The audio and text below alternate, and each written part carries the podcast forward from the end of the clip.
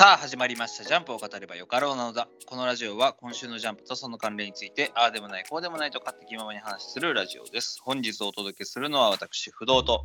メスさんです。よろしくお願いしよろしくお願いします2024年2月5日発売今週の週刊少年ジャンプは15表紙関東カラーはウィッチウォッチ連載3周年です。はい。というよりかはもう私の人生ですけれども。あー厳しいですね。この週末も。本当に今週も。寒さも厳しかったですが、だんだんとこう春日和が近づいてきている感じはしますが、皆さんいかがお過ごしでしょうか？私は失意のどん底におります。はい、えーもうね、うーん神楽鉢の単行本がまず買えない。あ、結局買えませんでしたね。結局、先週なんか買えないとか言って、まあ、ぶっちゃけなんかこう3割ぐらいの力しか、まあ、出してなかった。まあ発売したのがうん。金曜日だったかな、2月のそうですね2日でうんその時まだ本屋とかちゃんと探してなかったですからね。いや、まあ2件ぐらい行ったんだけどね。あそうまあそうそう、まあ、まだまあ本気出してないレベルだったんですけど、ちょっと収録終わって、いや、やっぱ行かないとやばいよなと思ってはいですね、はいはいはい。まあもう私の近隣の町という町の本屋さんをはい、はい。訪ね歩き、電話し、車で 搬送したんですけど、はいないんですよね。ゼロなんですよそうで。すね。私もあなたに頼まれてね、あの、都市部の方の、えーまあ、本屋2軒ほどちょっと回りまして、穴場っぽいところも行ったんですけど、まあ、全部う売り切れてましたし、で、家の近所の、まあ、比較的こじんまりとしてる本屋ですね、の方も行ったんですけど、売り切れてたんで、うん、はい日産をこき使っても見つからないということでね、非常にこう、悲壮感が漂いましたね。はもう、やはりこの世にはないのかと。初版の神楽鉢単行本はもう買えないのかということで、ちらっとメルカリを見たら売ってる奴らがいるので、本当地獄に落ちろと思いましたね。い、やっぱ転売されてましたね。何なんでしょうね、こんなあー売れてるのがよく分からなかったですね。本当に漫画を愛さず金を愛するだけの存在の奴らは本当ね、万死に値しますね。万死になったりしますね。まあ、いや、本当ね、まあ、嬉しいことですけどね、単行本がこれだけ売れるってことは、アンケートがそれだけ、まあ、なくても、あの存続につながりますし、ジャンプにおいて単行本の売り上げって本当大事ですからね。まあそうですがね、まあ、とはいえアンケート思考がありますんで、単行本だけが売れていてもっていう風な話がありますからね、武装錬金しかり。うーん、まあ、うん。両方あるに、それは越したことはないんだけど、単行本は単行本で、これだけ重版出題が続けば、それはそれでいいと思うんですし、まあ、どうせ手に入りますから、あー待っていればね。うんそうなんですよ。初版が手に入らないってだけの話で、それはね、ええ大したダメージじゃないんですよ。まあ、ええ実際ね、あの X か、あ旧ツイッターですけど、あれ見てた時に同じように初版が手に入らねえって言ってる人が何人かいたんで、うん気持ち悪いと思いながら見てましたね。ね、本当に初版が欲しいなんて別に、だから何なんだって話なんですけどね。コレクター癖でしょうけどね。まあ、何版だろうがね、あのその漫画を変えてるんであれば当然漫画家の方に還元はされてますから、全く問題ないですからね。そうなんですよ。ええまあもうそんなこんなで私はもうデジタル版ね、あの iPad で買いましたんでね、ノーダメージで全部読みましたけれども。先週言ってたのね。はい、でちょっと期待 ちょっと期待してね、あのデジタル版の最後のあの発行のところを見たらね、あのはいはいちゃんとデジタル一般って書かれてるんですよね。ああ、残念と思って。あ、そっか、デジタル一般の書いてある。そうそうそう。まあ別にでそこが初版だからなんだっていう話になるんだけど。ええまあまあまあまあまあ、とはいえ、一応初版が手に入ったのは良かったんじゃないですか、じゃうんでまあデジタル一般なんか誰でも手に入るんだろうけど。はい、まあ。あそういうことで、まあ、あ、この2024年のおデジタルが普及した世の中で良かったなと思いましたよ。まあそうですね、昔だったらもう手に入らなかったら、次出てくるのを待つだけですからね。そうそうそう。そう、それはちょっとしんどい。ということで、まあまあ、どうせ、あの、神楽鉢、単行本がすられると思いますので、まあそれはいいんですけれども、まあ本当ね、えー何の話だったっけ？ああ、そうそう、失意のね、どん底にいたんですけれども、まあ、ちょっと神楽鉢以外に。ええまあちょっとあとは自分の趣味のね、麻雀でタコ負けしたっていうのも ありましてね、ちょっと今週はもうだいぶもうげんなりしている状態ですよ。まあ先週の、あの、本棚総崩れ事件から始まりね。そうですね。あの、2月はだいぶ調子が悪いみたいですね。うん。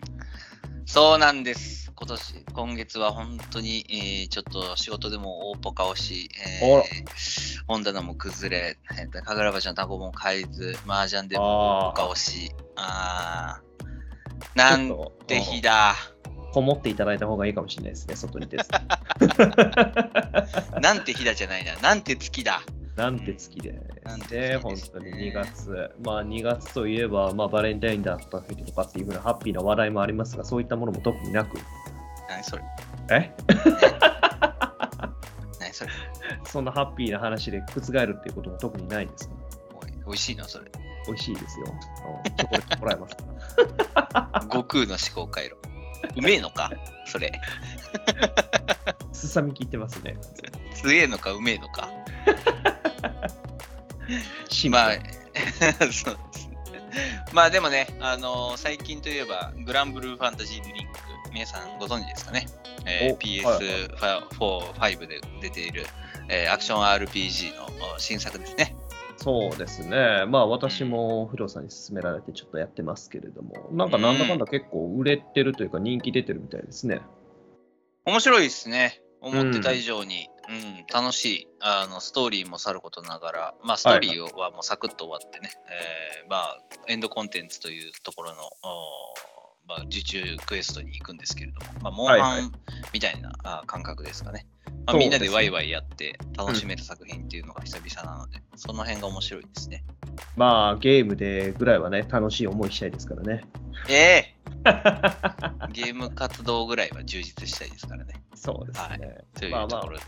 最近はゲームもだいぶ盛り上がってますからね。龍が如く8とかもすごい人気出てますし、あとはペルソナ3のリメイクもめちゃくちゃ人気出てますからね。まあどっちともソロゲーですけど。そうだね、対策多いよね。来月ではドラゴンズドグマは2も出るしね。ああ、そうですね。いやいやいや。有名対策多いですよ。うん、有名対策盛り上がってますね。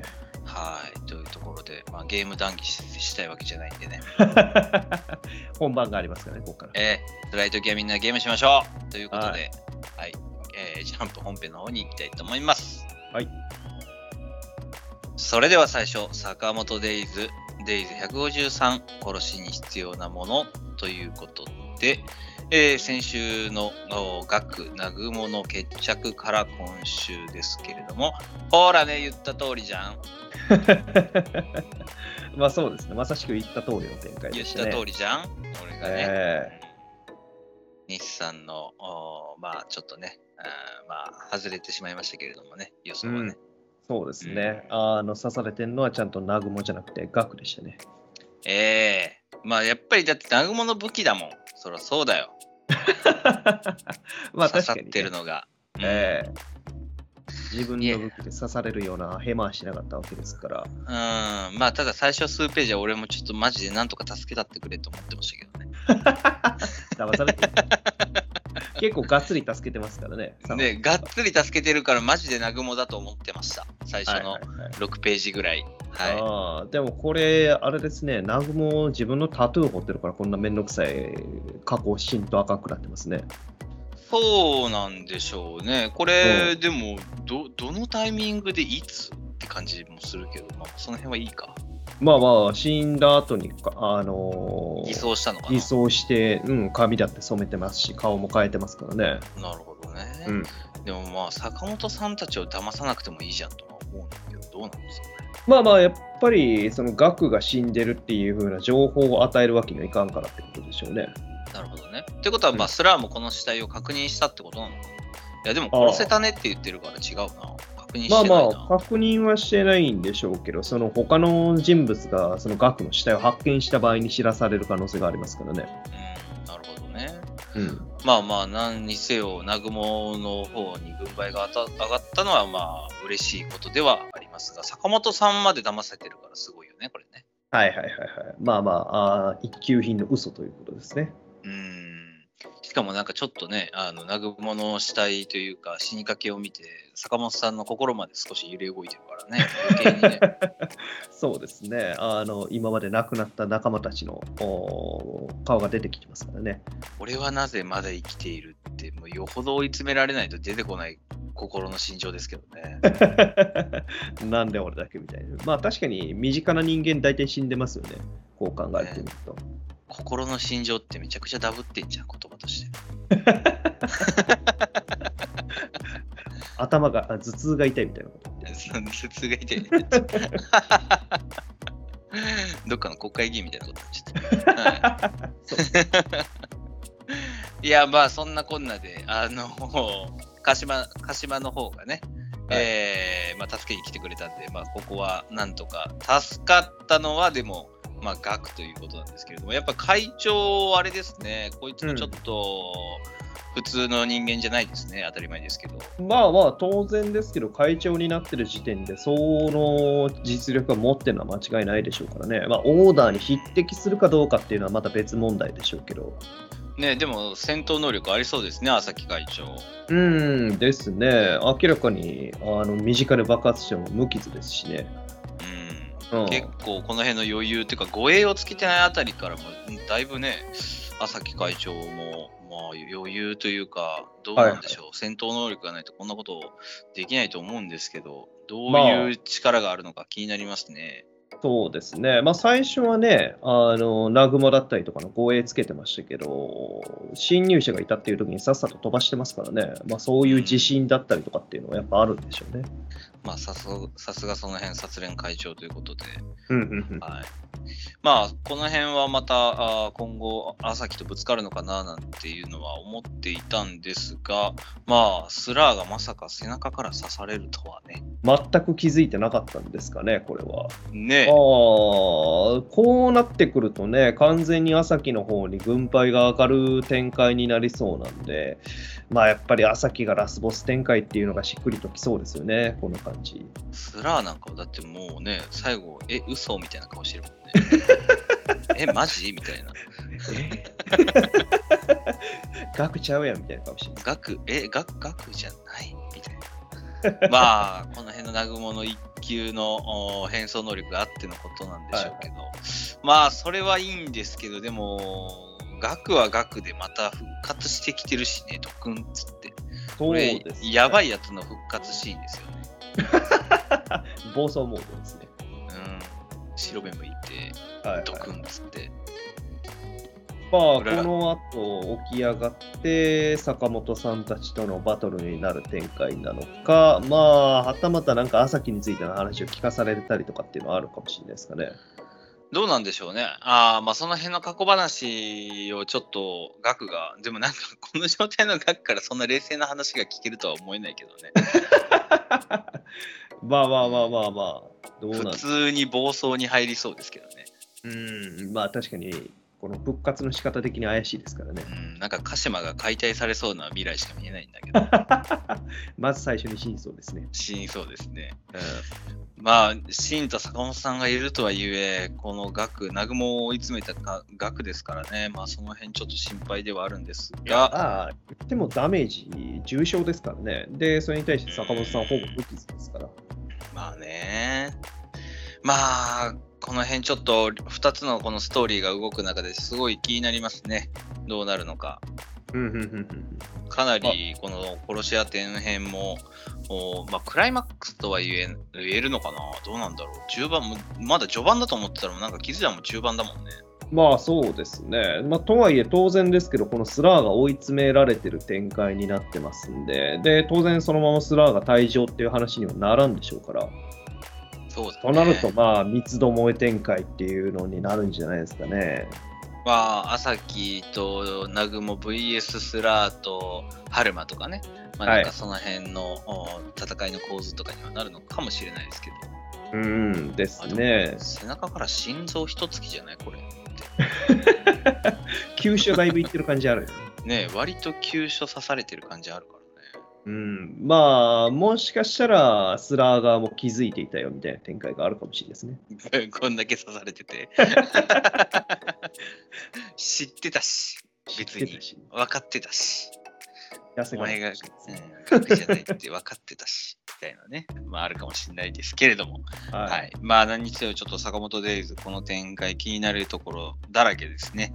うんうんまあ、南雲が生きていたのは個人的には嬉しいえーこと、おまあ、好きなキャラクターっていうのもあるので、はいはい。まあ、南雲の嘘が、あーまずは、あースラーに対して、えーひまあ、一泡を吹かすことができたというところで、まあ、次週の坂本デイズも引き続きどうなるのか、楽しみに、えーしていきたいなと思います。はい。続きましては、ワンピース第1106話、君の味方ということで、えー、エッグヘッド同編、えークライマックスですね。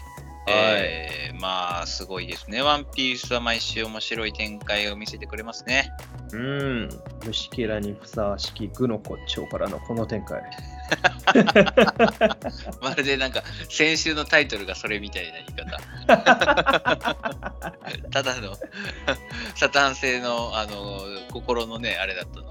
えセリフだったのに。まあ、今週あれですね、まず何かと言ったら、ボニーの意見チップう上回った話、まあ、全パシフィスタがボニーの味方っていうところ面白いですね。ー、えー、いいですね。ってなったら、パシフィスタすべてを操ることができるってなると、かなり強いですね、ボニー。いや、もうこれ、ボニー海賊団出来上がりでしょ。自分以外全員お父さんっていうね。お父さん、自分以外全員お父さんで、最強です。無敵ですねこ父れ、うん、しかも今改良されたパシフィスタがね、数十体いるわけですし、はいこれただ、セラフィムどうなんでしょうね。そこちょっと気になりますけどね。まあ、さすがにセラフィムまではやってないのか、まあ、もしくはセラフィムのクマもいるんで、そこだけは設定されてんのか。ねうん。ベガパンク、まあ、ここでボニーにそのね、あの、プログラミングを施すのは嬉しいんですけど、もっと他裏切れたろって。まあね、あのーどうなんでしょう。あくまで裏切るつもりではないと言いますかね。まあまあまあまあ、そこはボニーの身を守るためというか、ボニー、クマにボニーを殺させないためみたいなもところだけってことじゃないですかね。まあ、み身勝手なね、自分自身の最後の願いを、まあ、ちょっと、あー細工してくれた、はあー世界を敵に回してもって言ってくれてますけど、まあ、それやったらもう最初からお父さん助けてよ。い。そうですね。完全にね、あの意識すら奪い取るんじゃなくてね、抹消しないでよ、お父さこのスイッチを押したら元に戻るみたいなのにしといてほしかったですね。ん。バックアップ作っといてよ、お父さん。まあ、ただね、まあちょっと今週、ベガパンクがね、もうドンとサタン星に刺されちまったところがまた、うん、あららっていう感じもしますけども、ちょっともう、ベガパンク死ぬのかなと思うと、それはそれで残念ですね。そうですね、まあその後あの逃げようベガパンクっていう風に言ってたりもしてるんで、意外ともしかしたらまだ生きてるのかもしれないですけどね。まあ、まあその展開だといいけど、でもそれ、まあそんな甘っちょろいことになるかな。ちょっとお役御免感はありますしね、ベガパンクも。まあ確かにね、この、うん。ワンピースの終章って言われるところでね、ベガパンクがまた生きてて、科学力でどうのこうのっていうよりかは、もうベガパンクうん。ここで終わりってなった方が、終末感は出ますかね。そうですね。漫画としてまあまあ一応言ってもね、他アトラスだったりとかもいますんで、まあこう言っちゃなんですけど、代用できるというかね。まあまあ確かに。まあうん。それはでもちょっとベガパンク本体がいなくなるっていうのはすごく残念ではありますけどね。まあもちろんね、クマたちとの関係性もあるんで、まあそうだね。そういう意味ではもう過去を生産するのはベガパンクだけじゃなくてさ、クマも生産したし、はいキザルのおっさんも生産すべきだよね。うーん、まあ、キザルに関しては、まあ、やっぱりルフィにもうボコボコにされるっていう展開で、あの、すっきりするんじゃないですかね。あの、戦いたくねえから、ボコボコにしてくれ、みたいな。あ、ことれりあえずで言い訳立つわ、みたいな。とりあえず腕だけ振り上げるから殴ってくれみたいな。そうそうそう。今週みたいな。いや、もうキザルのおっさんもいろいろな葛藤はあるんだろうけど、重ねて4つだ。痛みはねえからよってこれ何ですか？男女抱き合ってるところを4つにするってこと？ですか、さっき私が教えたやつですね。えー親子がこう重なってるところを？あはい。二つに、真っ二つに切ることで、まあ、体が四つになっちゃいますよということで。あはい。えなんてえげつないこと言うの？なんでそんなグロテスクなこと言うの？本当にね、10歳の女の子よ。まあでも一応ルフィのニカはまあ復活して、まあ、はいはい戦力的にはキザルは止めれるけど、まあササタン性がどうかなというところですかね。はいはいはいはい。まあそうですね。あ、でもまあ、あの、今週でその、ニカをボニーが確認したっていうところは、うんなんかあの、ボニーの能力、としとしの実にいい影響を与えてくれそうな感じはありますよね。ああ、確かにね。うん、ニカみたいな未来っていうのが、まあ本当にニカに寄せられる、寄せることができる展開っていうのがありそうですよね。確かに、ボニーもそれをなんかちょっとね、あーもう実際に見てるわけですから、より能力が確立しそうな気がしますね。うんまあ、その辺も楽しみですけど、まあ、とりあえずはちょっともう早く逃げてくれっていうのが、もうちょっとね、こっちの心臓が持たないですね。まあ逃げるにはまだまだあーまだまだちょっと時間かかりそうですけどね。いろいろと出てきましたからね。あのーまあ、そう。ね。うん、900年前でしたっけね。えーのロボットもちょっと動き始めましたし。はい。まあ、先週気になってたね、えー船が来た。どこから来たんだというところでウル来て。いただきました。えー、ウルージンさん。スペシャルゲストの登場です。ウルージンさん。違いです。はい。えー来ましたね、巨兵海賊団。みんな大好き、ドリーブロギー。はい。はい。きっと後ろにはね、追い元カーシーもいるわけでしょう。ああ、いるんですかね。まあ、海賊団っていう風な話も言ってるんで、2人だけではなく、大人数で来てるんですかね。こんなでかかったっけ？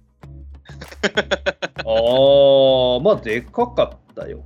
でかかったか。な んでかかった。かもう、海とか関係なくなってるよね。まあ、こんなでかかったか。うん、だからあの人を手のひらの上に余裕で乗せれると言いますかね、うんちょこんと乗るようなぐらいのサイズ感でしたから、これぐらいではあったんじゃないですかね。こんなでかいのにミスター3に止められたの？まあ、あの時はミねあの時はあの酒樽に爆弾かなんかが仕込まれてましたからね。ああ、まあそうだね。まあうんそうだけど、足をロあのドロドロの身でね、はい固まらせてしまって、うんうん、動きを止められた2人でしたけれども。はい。まあでも、えードリー・ブロギーの登場から25年、えー、25ビッグバッ年。クうん、1999年に初登場だったらしいですね。すごいですね。と 年取ったね、僕らも。25年って、生まれた時ぐらいじゃない？僕ら。まだお母さんの、そうだね、何を言ってんだか。バッチリ字があ何を言ってんだか。りましたね。はいあーめちゃくちゃ生まれてましたね。漫画読んでましたね。飲んでましたね。はい、あなんだかアニメも見てましたね。はい、えっ、と、それが？106話あ、116話。あーで、今回が初登場。1106話。はい。相変わらず合わせてきいじゃないますね、数字。大田先生はすごいね。まあ、こののワンピースにおいて、こう、今、どんどん風呂敷が畳まれていっている展開なのは分かってますけど、でも、ここまで綺麗に物語が畳み込まれると気持ちいいね。うん、そうですね。つなげてきましたし、で、待ちに待ったドリーブロギー、あのエルバフで会うのかなと思っとったら、まさかの迎えに来るっていうね。う ん来てくれましたね。まあ、ルフィたちと一緒に戦ってくれたら心強いななんてのはね、思ってましたけれども、まさかそれがニカとなって、ニカをね、進行する、まあ、あーエルバフの人たちというか、あー巨兵海賊団ですから、ええ。太陽神として崇められるわけでしょ？もう最強じゃん、こんなの。エルバフの戦士たちを率いることができますね。わお もうシャンクスだって怖くない。シシャンクスの仲間も奪い取れますね。ね 神のまあでも大事だもんます。それ言ったらさ、もう、はなね、五老星相手でも、巨兵海賊団、シャンクスたち、ルフィたち、まあ、その他、もろもろの味方含めたら、なんか、え？世界乗っ取れんじゃんって思いません？いや、まあ、そこはどうなんでしょうね。結局、その、シャンクスの立ち位置もまだはっきりはしてないですけどね。うん、え、そう、そんななんか、南雲みたいに後ろから刺してくる？いや、さすがにそれはないでしょうけど。同じワンピースを目指すものとして敵対してくる可能性はあるんじゃないですかね。うんまあそこのね、うまあまあ確かにワンピースを取るという目的に関してはそうかもしれない。共闘はする可能性はありますけどね。うん、まあでもやっぱり嬉しいですね、こうやって、えーはい巨兵海賊団が迎えに来てくれたっていうワンシーンだけでもすごく迫力もあるし、この2人が来た時点でもう脱出成功ぐらいが見えてきましたけれども、まあ脱出成功どころか、ね、あの結構海軍を打ち尽くしてくれそうなんで、ね、まあ、バスターコールが崩壊しそうですね。バスターコールもね、破国で潰してくれるんじゃないですかね。ねバスターコールがバスターコールされそうですけれども。う んこっちの方が凶悪ですね、強兵海賊団の。ね、いいですね。また好きですね。このドリーの、この世は必然しかねえのになっていうセリフが。いや、いいあですね。私があー単行本を買えないのも、麻雀負けたのも、あー全部必然です。はい、本棚落としたのも、重力に負けたせいです。はい、ええ全部全部必然しかないんですよ。この世の全ては必然。そう、はい。胸に秘めて来週も生きていきましょう。はい、ありがとうう。ございました。引き寄せられるように頑張りましょうということね。まったく。まあでも本当、おいい展開になりましたね。まあただちょっとベガパンクが刺されたことだけが心残りですけれども、ううんん、なんとか全員で脱出してほしいが、来週休み。あーはい。だね。来週な、ヒロアカも休みだしな。そうですね。まあまあ、ちょっと、おー来週がちょっと物足りなくはなりますが、とはいえ、まあ、来再来週にはね、2つも来てもくれますんで、ええそうね。めっちゃショック受けてるやん。読めないの辛いなと思って。まあでも、しょうがないね。はい。はい。まあそんなこんなで、えー来週のワンピースも引き続き楽しみにしていきたいなと思います。はい。続きまして、呪術廻戦第249話、人外魔境新宿決戦21ということで、えー、お骨、さすが必殺仕事人ですね。はい。もう、本当に主人公より主人公してますね。主人公ですから、旧主人公ですね。いえ、彼が主人公です。もう変わってね もう、少なになんか、哀れみを向けられる虎杖が見てらんなくってね、もうね。そうでねすね。役割をなかなか与えられない主人公に対して役割ばっかりの旧主人公。はい。仕事してますね、どこに行ってもね。はい、そうですよ。まあ、はい。最初、今週は賢者君のうんところからのスタートでしたけれどもね、うん。まあ、やっぱり、お骨一人で全て片付けたみたいですね。まあ、これで間違いなくちゃんとね、あの、賢者が死んだっていうことが分かりましたね。あの、首だけ落とされても脳が生きてるからって話をしてましたけど、うん。刺されましたね、ちゃんと。ちゃんとね、まあ、呪霊操術の暴走もおきちんと食い止め、えーリカちゃんで、えー広がるのも打ち止め、うんで、首だけになった賢者君もきちんと片付ける。うんはい。素晴らしい。結局、賢者も満足してますね。最後に遊ぶのが高場でよかったということで。いやーもう五条といいさ、賢者といい、うんみんな満足して死んでいっちゃうじゃん。ダメだよ。ね終わってないんだから。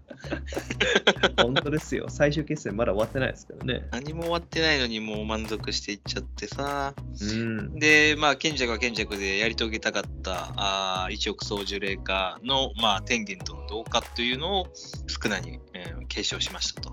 うんまあ、いいけどさーって感じですね。まあ、でも賢者の残したあー策がやっぱこれだったのかっていうのはちょっとあれですね。なんか他にもあるのかなと思ってたので。まあ、ちょっと拍子抜け感はありましたね。うん、まあ、綺麗に片付いた。もうこれで賢者が綺麗に片付いたと言っていいのか。まあ、乙骨と高場だけでいけたって考えるとコスパはいいのかもしれませんけどね。まあそうですね。まあとはいえ、その間に日車だったりとかもやられちゃいましたからね、大損害でもありますよね。まあ、味方が確か。にな。うん日車さんと言った通り、あそこで行かなくてもよかったんじゃねえかと。ちょっと休憩しようぜ、ね。ちょっと一回、一回乙骨来るまで待とうって、あのー言ってもよかったんじゃないかと。お昼休憩取ろう言うてね。うんまあまあ、ススクナが待ってくれるわけもなく、というか、まあ、スクナの領域展開が、あはい再び戻ってくる可能性すらあるというのがまた恐ろしいですね。そうですね、反転術式の出力が戻ってきてるっていうふうなことで、まあ当然そのた、ただ直すっていうだけではないんで、簡単にはその領域を使えるようになれるわけではないんでしょうけど、まあ、そこも自分の体を元に戻すために、出力が戻った反転術式を繰り返し使っていけば、そのうちまたあの脳の作りが戻ってきてくれる可能性ありますからね。そうね。うんまあ、でも、乙骨もまたこの自分の性みたいに背負い込んでいるところ、日車さんがやられたこと、賢着の奇襲は牧さんでもよかったんじゃないかとかね。はい。まあ、この辺がやっぱり、乙骨の心情らしくていいですね。優しさも溢れてて。うんいや、いいですし、とはいえやらんとあかんかったみたいな、もうこの辺の心情がまさしく主人公ですよね。そうなんですよ。虎杖にこんな主人身長ありましたっけ？みたいなね。俺は部品だぐらいしかない。本当にね、落ち込んでる 虎杖の姿しかなかったんですけど、こうきちんと今の現状を受け止めて、冷静に分析し、やるべきことをなすんだという、うん。まあ、このムーブ、まあ、うん。さすが乙骨先輩ということで、えーはい。領域展開、えー来ましたね、心眼相愛。かっこいいですね。えー前は出てきた、あまあ、領域展開やったけど結局三つどもえでなんか中途半端になって潰れてしまいましたから、一切見れてなかったんですけど、ようやゴくキゴキブリがね、入ってきて。ゴキブリも入ってきましたから、ようやく見ることができましたね。そうね、ここに来て、えーついに、えー、乙骨先輩の真のお領域展開、心眼相愛。はあ、この水引きで囲まれた結界といい、刀が無数に刺された現場といい、まあ、非常に愛を感じますね。愛を感じるの？あ、それ先生からの愛ってことね。あーまあそうね、寵愛を、あー感じますね。はいえーまあ、乙骨のこの領域展開、気合入ってんじゃないですか？いやー、入ってるでしょうね。結局あれみたいですね。天使の術式も取り込んでるみたいですよね。そうね、まあ、この結界内というか、領域内では、まあ、コピーされた術式を無限に使えるのかな、まあ、そういう、まあ、必中になるのかな？まあそうだと思いますね。領域内、あの通常であればね、リカちゃんを完全権限したときに5分間だったかな？うんそうだね。あーコピー術式を使い続けられるみたいな話でしたが、これはあの時間制限関係なく、領域内であれば使い続けられるということですから、時間制限ないのかな？だとしたらすげえ強いけどな。まあまあ、もちろんその領域展開を持たせられる、続ける限りっていうところあるでしょうね。うんまあね。まあ、でそしてこの刀が無数にある、この一本一本にそのコピーされた術式が刻まれてるのか、まあそういうなんか、ね、えーいうふうにも見えますけど、今回は薄らびですか？あはい、ウロさんの術式でしたね。うん。うんまあしかも、プラス領域に付与されている必中術式として、天使の、うん術式も含まれているということで、まあだからこう、一個ずつしかできないとかそういうわけでもないみたいですしね。はい、あれさっき、まあ、あの始める前に、そのヤコブ打ったらいいんじゃないっていうふうに言ってたんですけど、あのこれ、言い言ってしまえばヤコブを打ち続けてるみたいな話なんですかね、必中術式。かもしれないですね。当て続けてる状態なのかもしれないですね。だから、イヤコツ面でそれを避けようと、防ごうとしせざるを得ない状態で戦わ戦わないといけないというふうな、まあ、不利な状況であるってことなんでしょうかね。まあ少なからすると中和し続けなきゃいけないから、まあ4つのあー足、足じゃない、手 手のうちの2つ、えーはまあそれで封じ込めれるとはいいうはいような感じですかね。うんうん腕と口の半分か。半分封じて、残りの、まあ、両腕口で戦わんとあかんということで、まあ、とはいえ、ね、そもそも2つ持ってるからっていう話の有利がなくなっただけでしかないですから、まだまだ全然やれますよね。まあそうだね。まあ、ただここの領域内で決着がつけれるかどうかは虎杖にかかっているということで、えー我らが、主人公、本当の主人公。よかったな、役割与えられて。これがスクナさんからの言葉なのか、読者からの言葉なのか、芥見先生からの言葉なのか、いろんなところが含まれてますね。仕事のあれだよね、自販機の前で先輩が後輩にかける言葉みたいな。缶コーヒーをおごりながら、ガクンってはい困ったな。仕事与えられて。お前にも仕事振られてよかったな、みたいな。よかったな、頑張ろうな、みたいな。このプロジェクト頑張ろうな、みたいな。一番の理解者かもしれないですね、もしかしたら。それをなんか、本心で言ってるのか、煽って言ってるのかにますけど、まあ、ほぼ煽ってるんですけど。当然煽ってるわけですけど。うんまあ確かに今まで本当に部品、物言わぬ部品的な感じのね、扱いではないですけれども、そういう立ち位置になってたところがありましたから、まあその中で言うと本当に重要なキーとして、えー立場があるっていうのは、本当に役割を与えられてる感じはありますね。そうね。まあ、虎杖のこの能力がいまいちわかんないけどね、魂を捉える打撃というのが。はいはいはいはいはい。まあまあ引、き剥がせるのかね。うん牛やっぱり黒恵と。うん。まあ、引き剥がせるっていうのはよくわかんないっちゃわかんないですけど、あのーやっぱり真人戦の時には、虎杖の攻撃だけは、真人のの魂を貫く攻撃としてダメージ与えられてたんで、まあ、そこがやっぱり関係性はありそうですよね。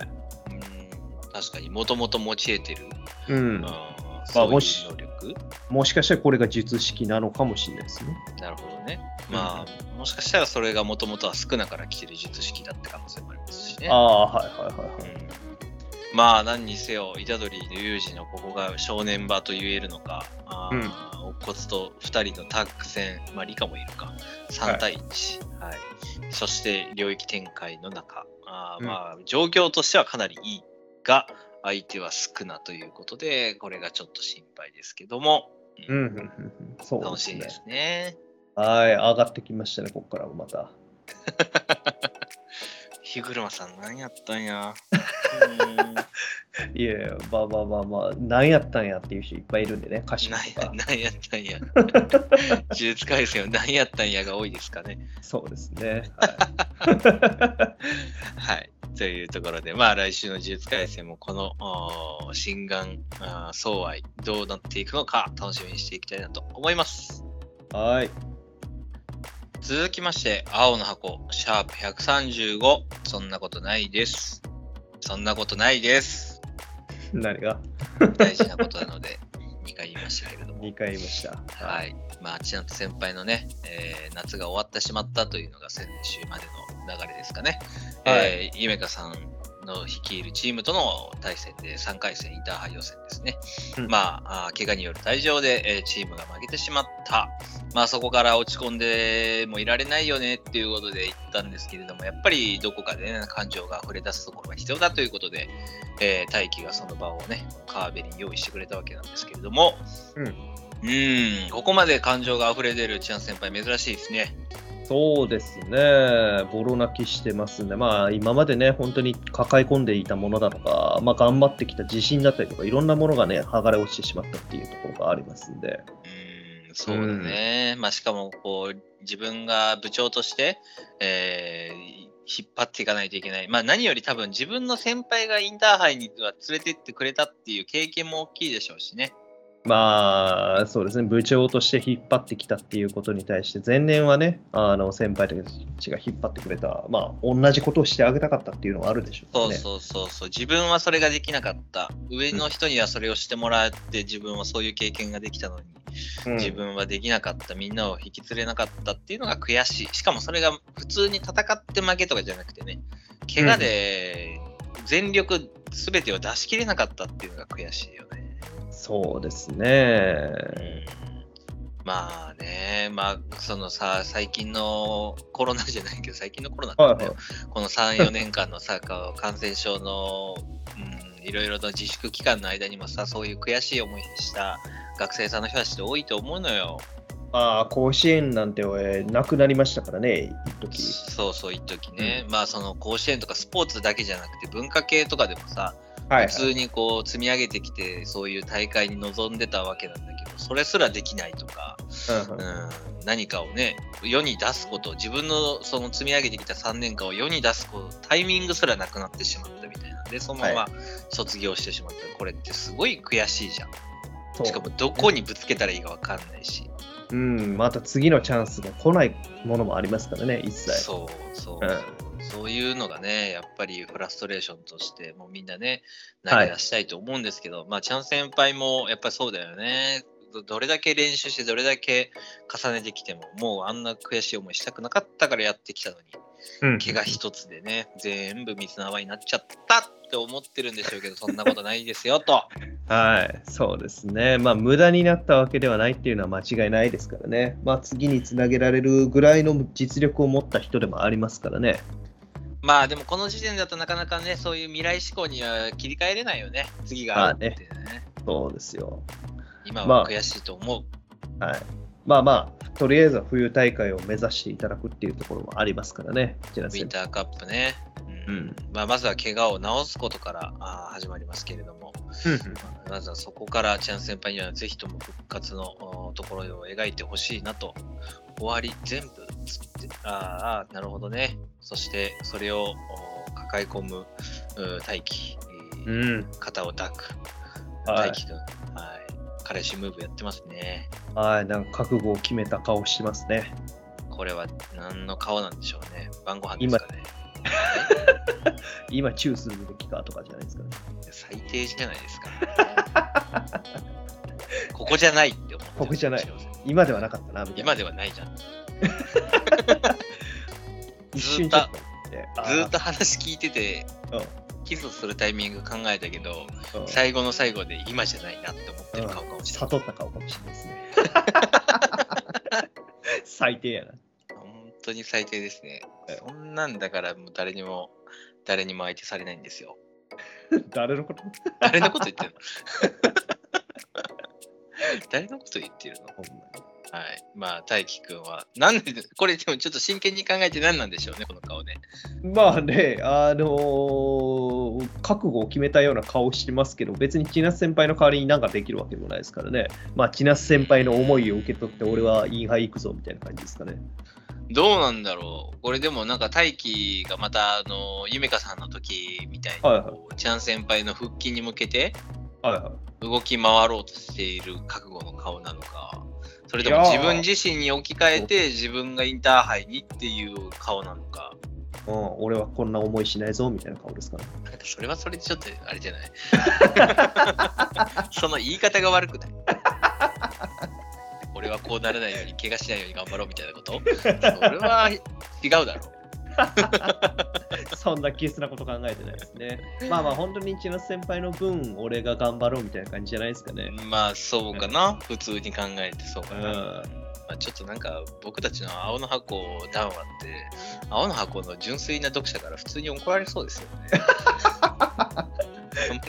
だいぶね、ドロドロとしてるうか、しょうもないこと言ってます。しょうもないこと言ってますから、茶化すなよって刺されそうですね。えねいいダメですねあの。ちゃんと透き通った状態のままで言えないっていうのがひねくれてますね、我々は。ーそんなことより、京君に新しい女性が見つかりました。あまあまあ、新しい女性というか、昔の女が出てきたって感じですね。いいですね。幼馴染キャラですか。ああ、はい最強ですね。勝ちました。うんしかも、お母さんのこと、京ママって呼んでるんですよ、この人。うん。そうね。もう、もう、何なんでそっち行ったって感じですね。これ普通になんかでもなんか、いとこ路線とかあるよね。これね、こういうのって。ああ、え、いとこ路線？で、親戚、普通に。おえ、でももともと好きだったじゃないですか、京君は。このさきちゃんのことですか？ああ、そうか。この子のことか。過去の。忘れてたの？あ、隣。隣に住んでる女の子ですよ。ああ、はいはいはいはい、はいうん全然ごめん。もうこの漫画も大輝と千夏先輩しかいないと思ってた。登場人物2人だけ。はいはいはいはい。あの、京くんの例のね。そうそう、初恋の相手ですようん。うんうんうん。あの苦い思い出の。あ、思い出してきた思い出してきた。初恋の女で俺は好きだったのに、うんうん知らない間に彼氏連れ込んでたっていう。はいはいはいはいはい。あれね。あれですよ。ろくでもねえじゃねえか。いや、まあまあまあ、この子にとって、そんな 胸クソエピソードだっけ？そうですよ。そんな胸クソエピソードでしたっけ、確か1個上なんでしたっけね、このさきちゃんの方うんうんがうん。で、あの、きょうくんの方は、さきちゃんに対してずっと恋心を持ってたけれども、うん中学の時に知らん間には男を連れ込んでたっていう。彼氏できてたと。中学校で？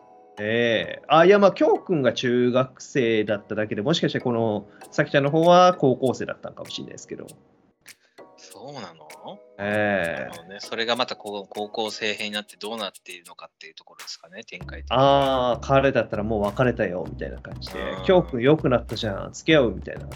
わお大人っていう展開が、えー、あ意外とあやめちゃんとバチバチにやり合う展開が出てくるかもしれない。なるほどね。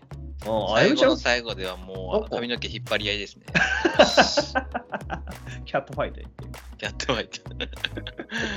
えー、えーなんかそう意外か。るそう考えるとね、あの、きょうくんの方がライバル多そうですね。まああの、大輝の時は、あの、ひなちゃんだけでしたけど。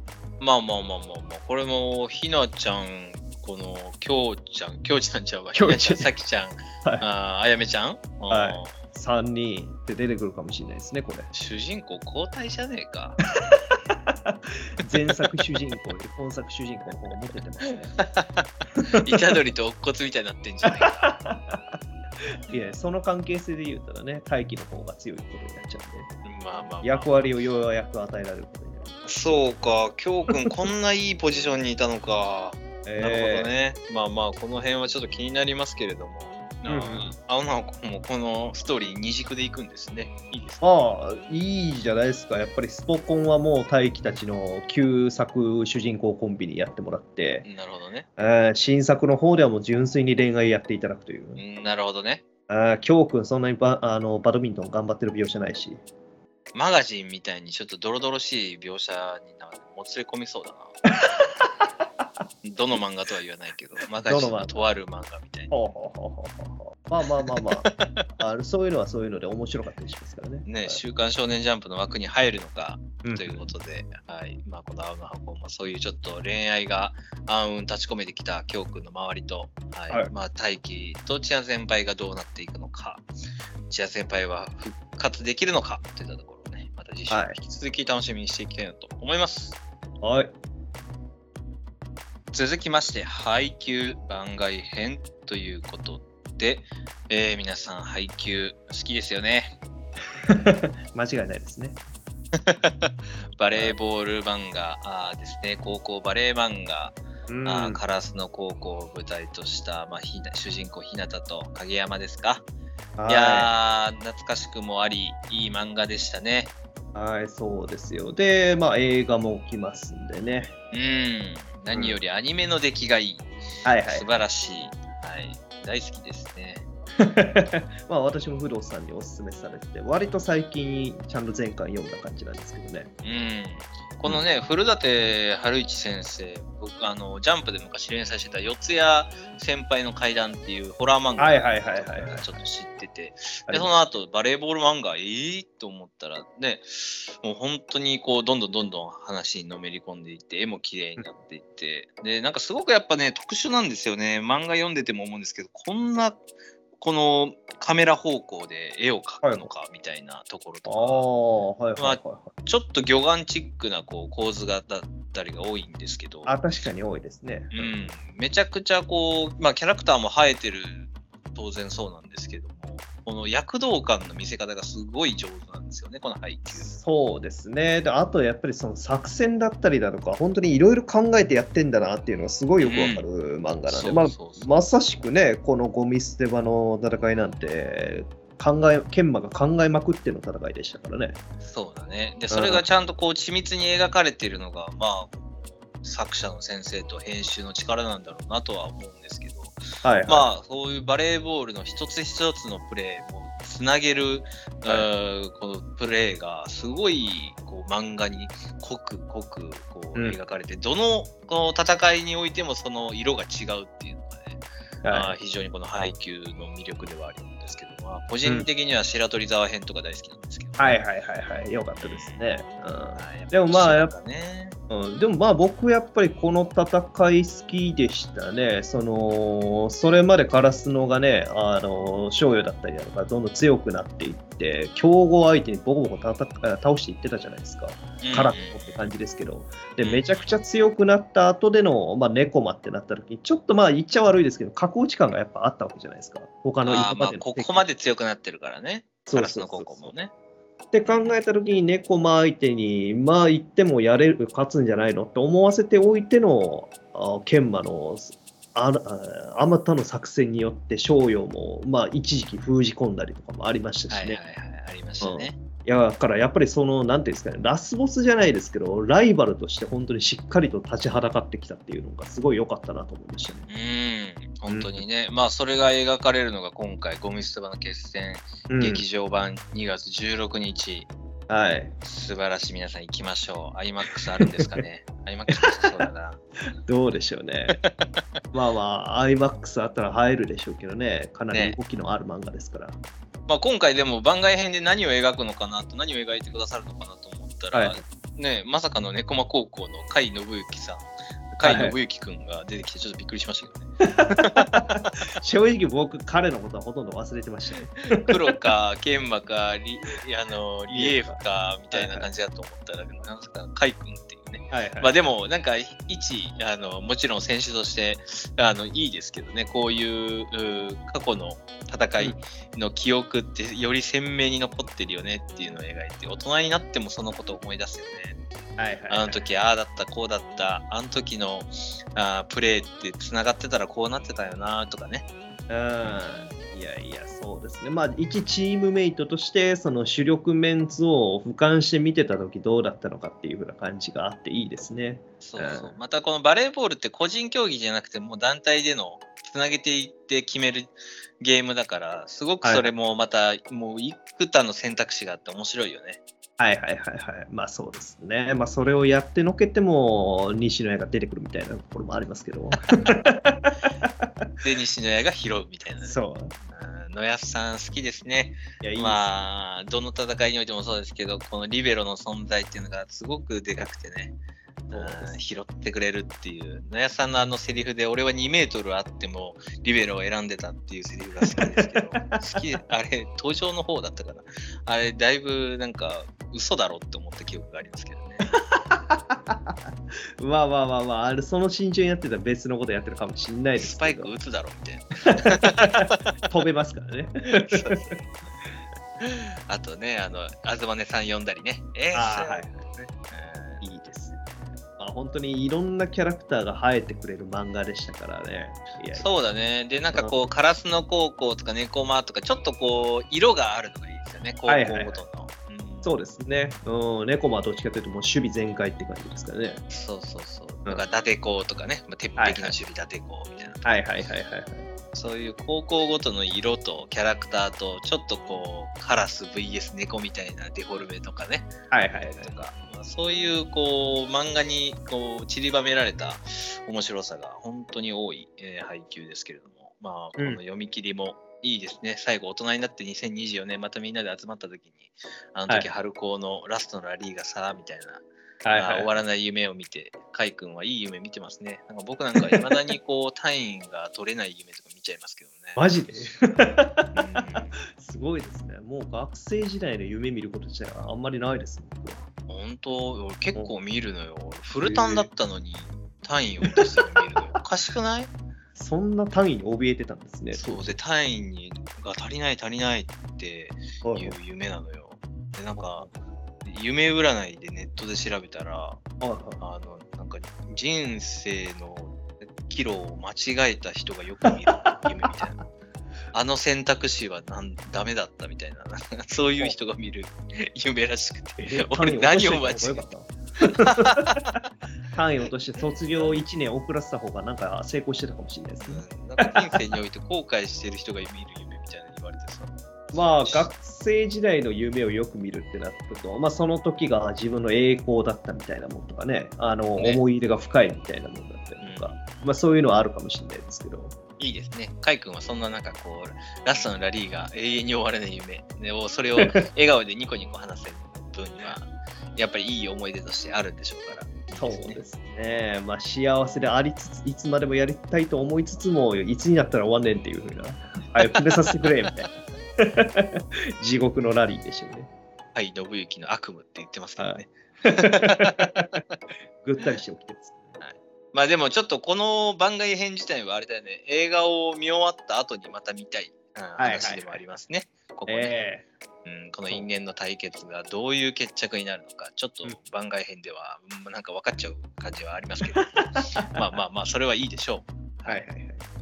というところで、2月16日全国公開する劇場が私たちもね、行こうと思ってますので、そうですね。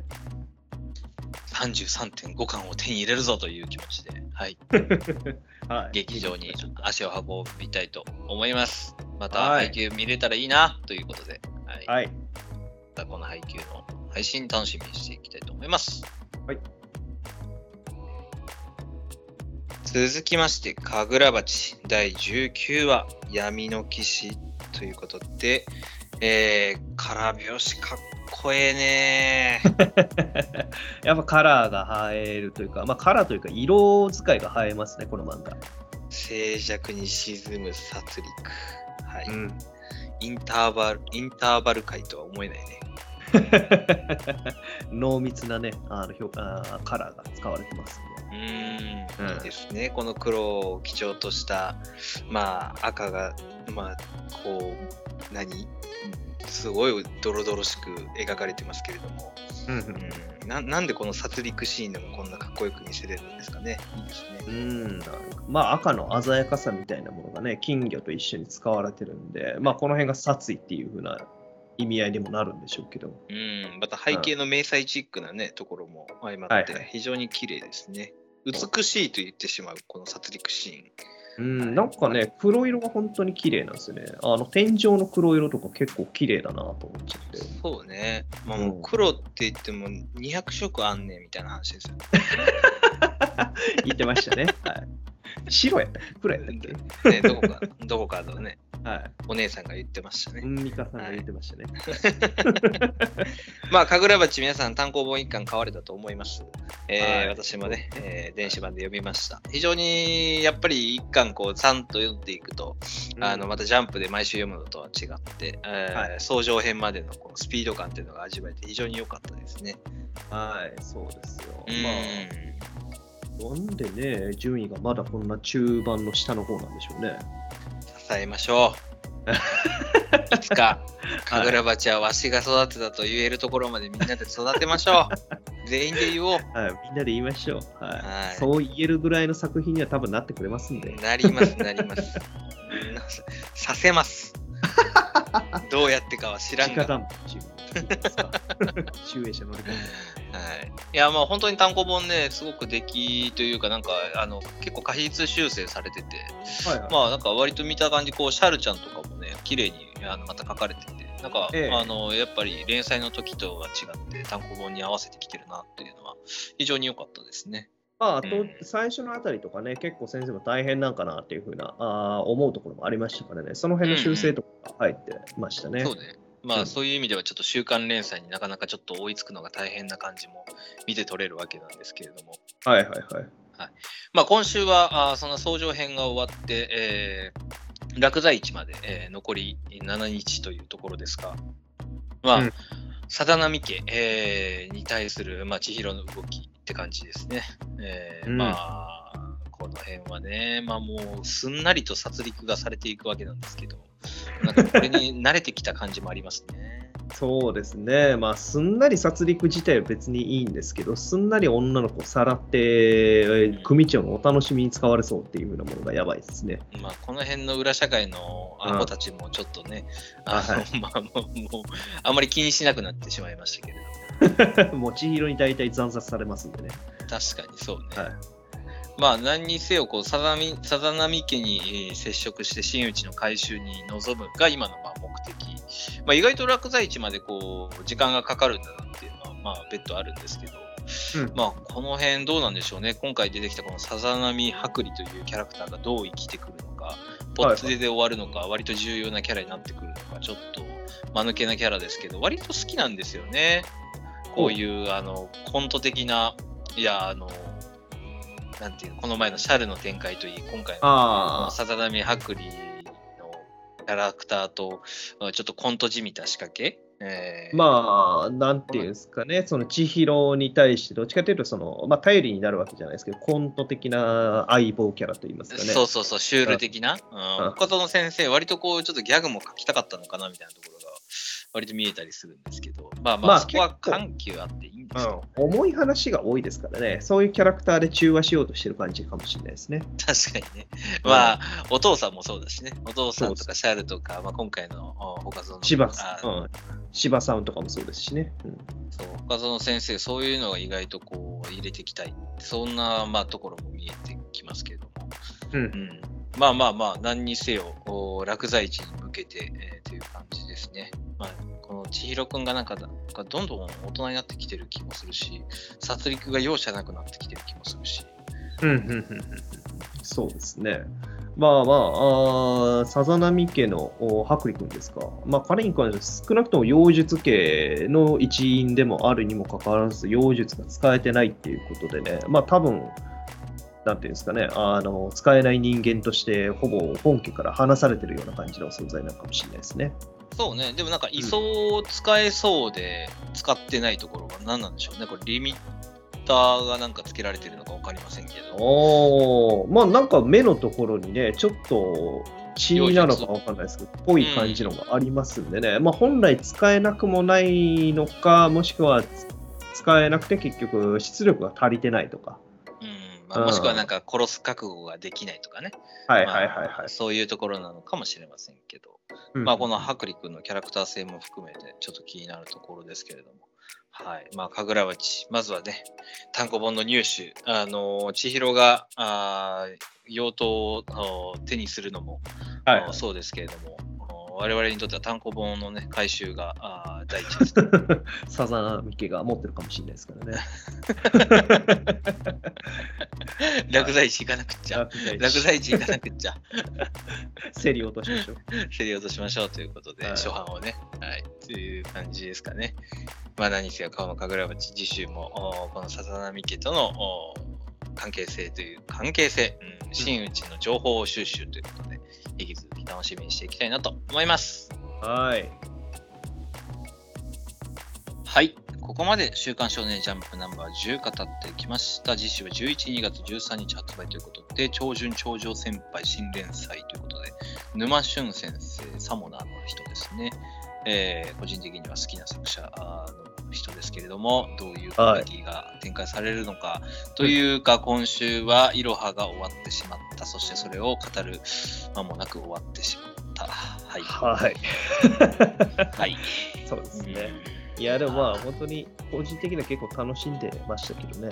そうね、まあ、1年間よん読めたのは普通に嬉しかった。はい。はいはいえーまあ、なんかね、いろいろとちょっと難しい話もあって、そこで、うん、落ちていってしまった人も多かったのかもしれないし、暗号っていうもの自体にあんまりちょっとねっていうのもあったかもしれないけど、でも、作品としてはアンビシャスと最後、イロハも会えたし、うーん、またイロハが大きくなったし、あー戦場の踊り子も助けれたし、そうですよ。はいい、や、なんだかんだ、まあまあまあ、あの大団円的な感じに大ね。団円は大団円なのかな。まあ、はいもっと書きたいことは岩崎先生も西尾先生もあったろうけども、うんまあで、もこうまとめとしては非常に美しくもおあったのかなというようなそうです。まあ、し仮想で暗号工程になって、えーうん5億円モルグでしたっけ？500, はい。500億円でしたっけね？のお金を使って、えー戦争を止めるために奔走したけど、まあ、ちょっとしかあー結果は出なかったということですね。まあ、その後の2代目ということで、キョロさんが今頑張ってくれてる最中ということです。で、また、あーイロハは戦場に赴くと。はいこの2人のお疾走感もたまらなくいい絵ですけれども。そうまあでもキャラクターと本当ストーリーはめちゃくちゃ好きな、あーこの全6巻になりましたね。いはいやー楽しませてもらいましたね。そうですね。おおもむろさんが最後髪長くなってすごい美しいと思いながら見てましたね。ねあうん俺僕あの、タユタン推しはね、最後までタユタン推しでしたけれども、いや、いいじゃないですか。まあまあ、はいちょっと今週存在感薄かったかもしれないですけど。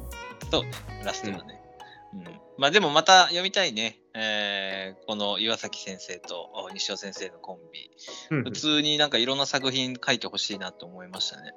まあそうですね、このやっぱり岩崎先生の絵もすごい迫力あるし、綺麗だし、見応えあるし、で、可愛いしっていうことで、いや、もっと見たいんですけどね。ね、これを習慣で描いてることじゃまず信じられないんですけど、はいはいはい、まあ本当に何でもいいので足してほしいですね、これは。まあうん西尾先生次第なのかもしれませんが。はいまあでも本当、暗号学園のいろは、まあ一旦ありがとうございました。最後まで謎は解けませんでした。はい。解けた経験はゼロです。はい つ次回作は解ける作品にしていただきたいとかね。なぞなぞぐらいにしといてほしぐらい 西尾先生の頭脳でそんなのもったいなさすぎる。はい、まあそんなこんなで、まあでも、あーまた次回作を楽しみに、いろは、自体はいろはとしてね、はい。えーちょっと心にしまっておきたいなと思いますけれども、まあ次週は、えーその新連載も始まるし、呪術廻戦もあるし、ちょっと堀越先生がね、急病でお休みだということで、ヒロアカが、うん、急遽亡くなったようですけれども、またまあ時事集には帰ってくるみたいな感じのツイッターでしたけど、うんいいですよ、もうそんな無理せんと、そうですよ。まあまあ、ちょっとゆっくりしていただいてからね、あの最終決戦なんで、もう本当に大場も大場ですからね。そう、んもう書き込めるだけ書き込んで満足してから休休んでくださいじゃない。そうですね。ゆっくり休んで。そう、ん休んで、うん、休養取って、はい、大丈夫です。我々はもう四つ葉ととかね、その辺でもう 待つには慣れてるんでね、そうですね全然大丈夫です。はい、はい待つことにはいつまでもお待てることは実績がありますんで、我々。本当に。そうね、ハンターハンターもそうね。ハンターハンタターもそうですし、はい、ベルセルクも長かったですし。ー。そう、確かにね。はい、まあ、そんな、あーこのジャンプのお実習もまた我々楽しく語っていきたいと思います。えー YouTube、Twitter 等で皆さんからのコメント、質問なんでもお受け付けております。はい、それではまた次週お会いしましょう。本日お届けしたのは私、不動と。エンさんでした。ありがとうございましたありがとうございましたバイバイ。